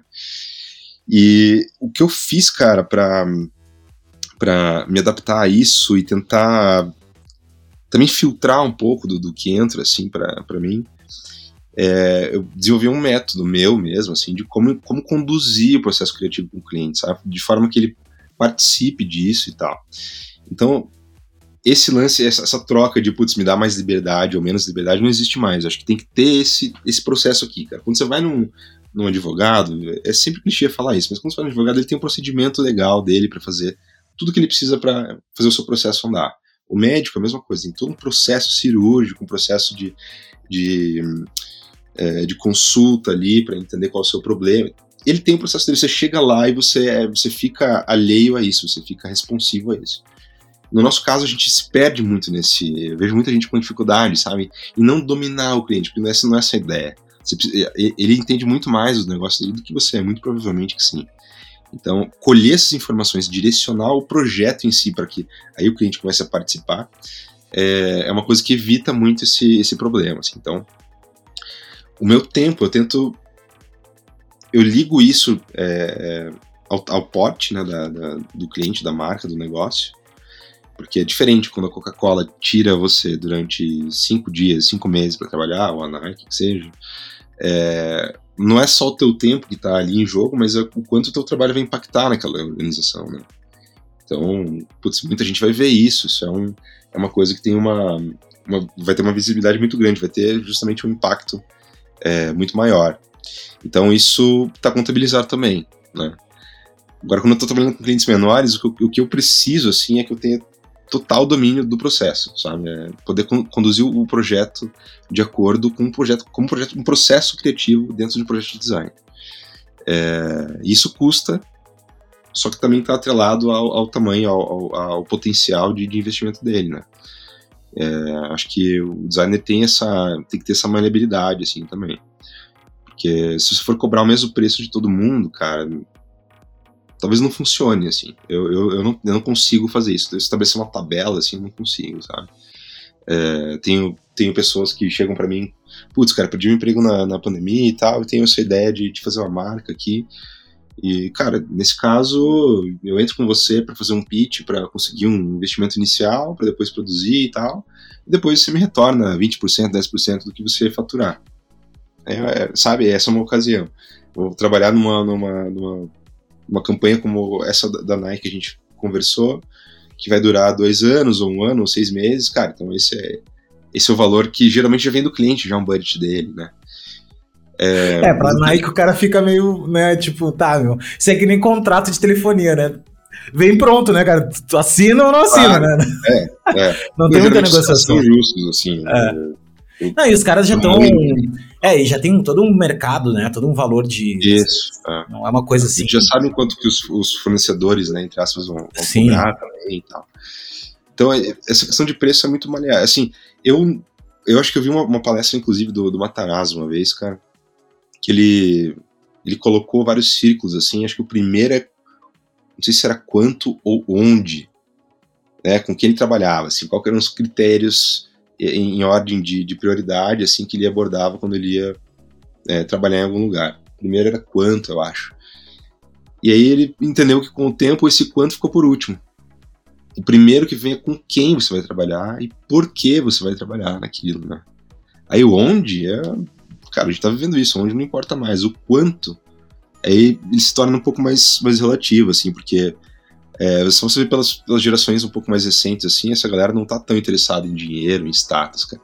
A galera quer abrir uma barraca na, na puta que pariu lá, sabe? É trabalhar com, com, a natureza, praticar esportes radicais, ter acesso à internet e criar conteúdo, saca?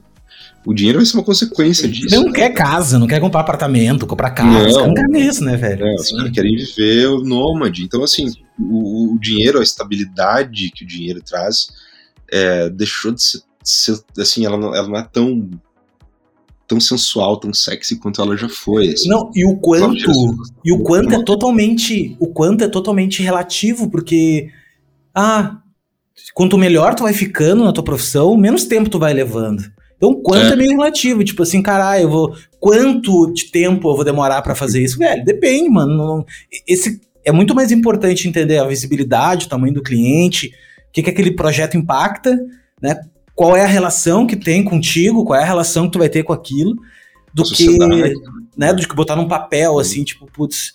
Eu, eu te pergunto isso porque eu tenho um treinamento, cara, que eu fiz chamado Bem Pago. E existe, eu já li muito e tudo mais, e cheguei a uma conclusão, assim, conclusão não, mas a, a teoria que eu tenho, né? Que existem, uhum. que existe um tripé, assim, tá ligado? Existe um tripé, que é o quanto custa para te fazer o trabalho, porque tem um custo, né? Tem um custo teu, né, do teu projeto ali, do, coisas que tu sabe, ó, cara, vou demorar dois dias para fazer isso aqui, tem, tem minha luz, Sim. tem internet, tem, tem o teu custo. É, tem o custo disso, tem um custo de mercado, que é tipo mais ou menos, cara, olha só, o melhor cara do mercado está cobrando isso. Então, existe um mercado para isso, tem um valor mais ou menos de mercado. E tem o quanto o cliente está disponível para pagar. Que isso também é uma questão relativa, né? Então, tipo, por exemplo, ah, cara, a Nike tem um valor disponível. O Joãozinho Sim. da esquina tem outro valor disponível. Mas daí quando tu une essas três coisas, esses, quando tu faz, quando tu consegue encontrar um equilíbrio entre esses, esses três pontos, tu consegue um preço justo. Porque tu consegue equilibrar o teu custo, né, o que tu precisa, o quanto o cliente tem também, né? O quanto ele tem ali para disponível para fazer e o quanto o mercado também está cobrando, né? Mas tu mas que nem tu disse, tu não leva totalmente totalmente o mercado, tipo, ah, não, olha lá, tem uma tabela, o Nelson comprou isso, eu vou cobrar, entendeu? E aí tu consegue.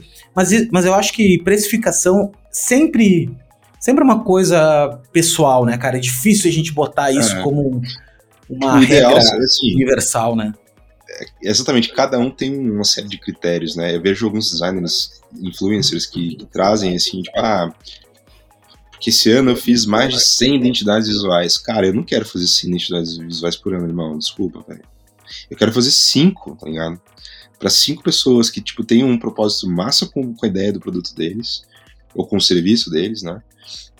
É, que eles tenham uma grana justa para pagar por isso, né? que, nosso, que o processo seja, seja redondo, que faça bem para todo mundo, que seja legal para todo mundo, e, e, que o projeto saia legal e, e todo mundo tenha orgulho disso depois. Se eu fizer cinco nisso do ano, pagou as minhas contas, sobrou um dinheirinho ali para eu investir, para cuidar do meu futuro, né? Para comprar um M1, né? Um Xzinho novo. Não é, pode ser pouco, né?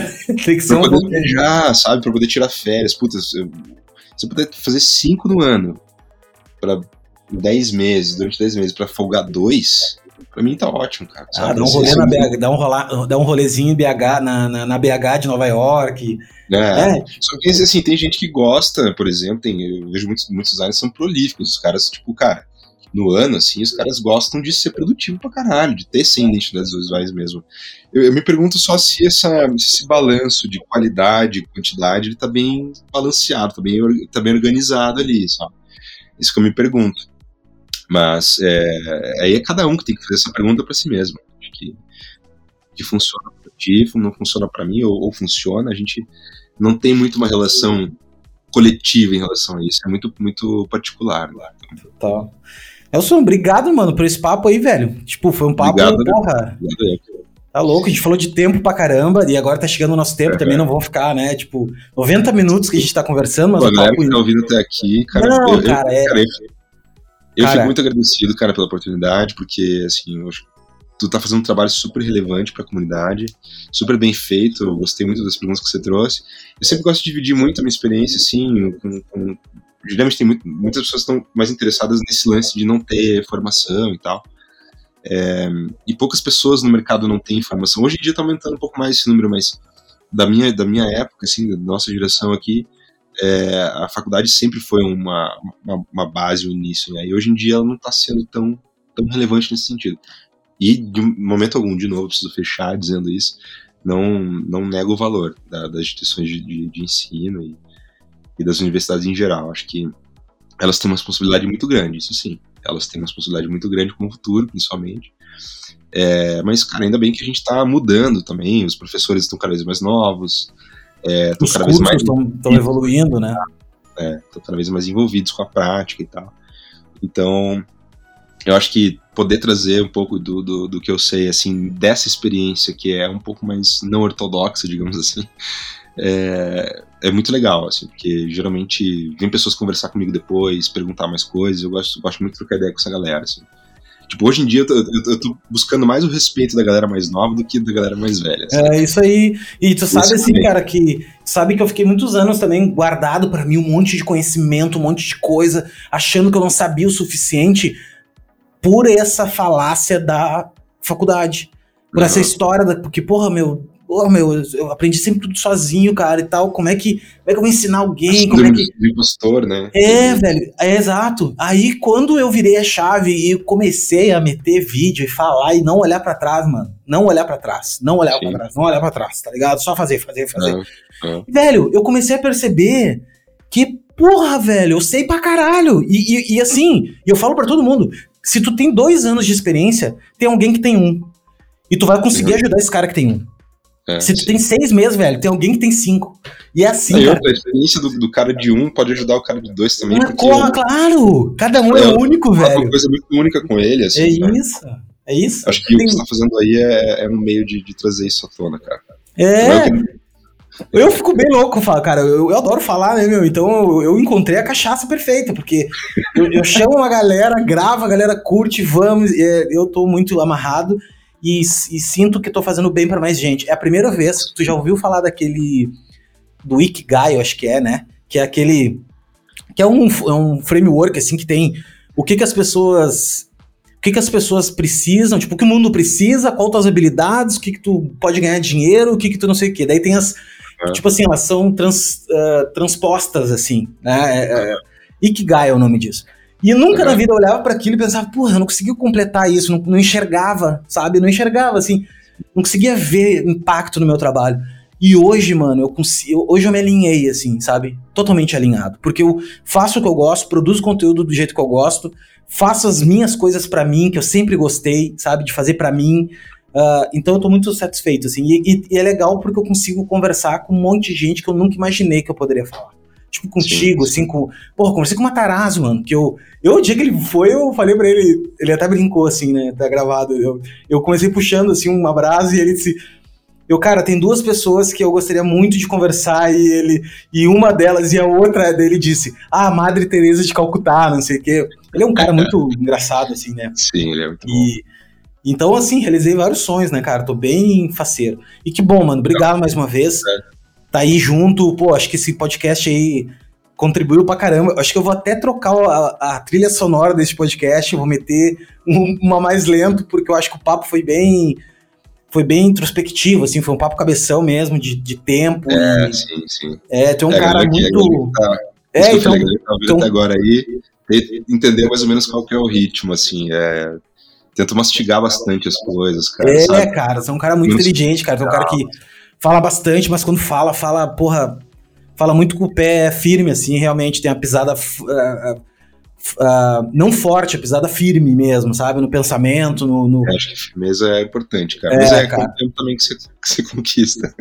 Não, é isso aí, cara. Então, pô. Não fugir do reloginho. Tenho certeza que tu conseguiu passar. Obrigado, obrigado. Mais uma vez, quem tá, particip... quem tá escutando até agora. Obrigadão por ter participado aí também com a gente, que a gente tá aqui, né? Não, não, não estamos sozinhos estamos em três aqui, ou em mais gente, se alguém estiver ouvindo aí no carro, ou enfim, né, em outros lugares.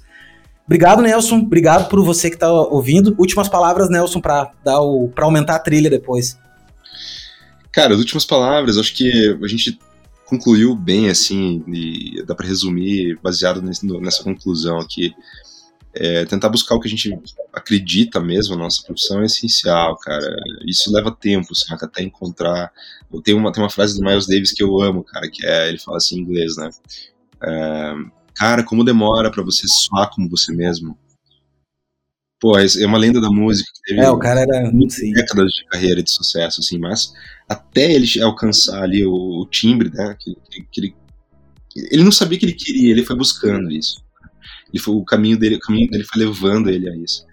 É, demora um tempo, assim. Então, acho que paciência, cara, consistência, as duas palavras-chave, assim. E, e, sempre alinhar com um propósito um bem comum, sabe? A gente tem essa responsabilidade. O designer ele tem essa responsabilidade, assim. É, não só gráfico, principalmente de produto, né, de marca, é, a gente tem uma responsabilidade muito séria em relação ao, ao, ao nosso universo, ao que está à nossa volta, a natureza, nossos recursos naturais e tal. Então, eu acho que sapiência na hora de decidir os projetos que a gente vai dedicar o nosso tempo, a nossa vida, é, é crucial também. Então é isso, é a mensagem de é paz e amor e, e tempo.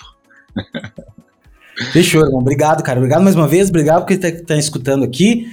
E a gente se vê aí no próximo episódio. Valeu! Falou, galera.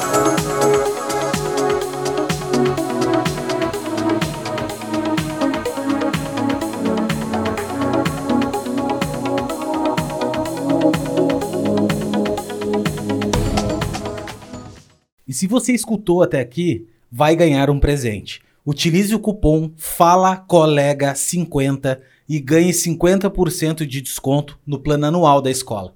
Agora ficou fácil de aprender design. Clica no link da descrição e bora estudar.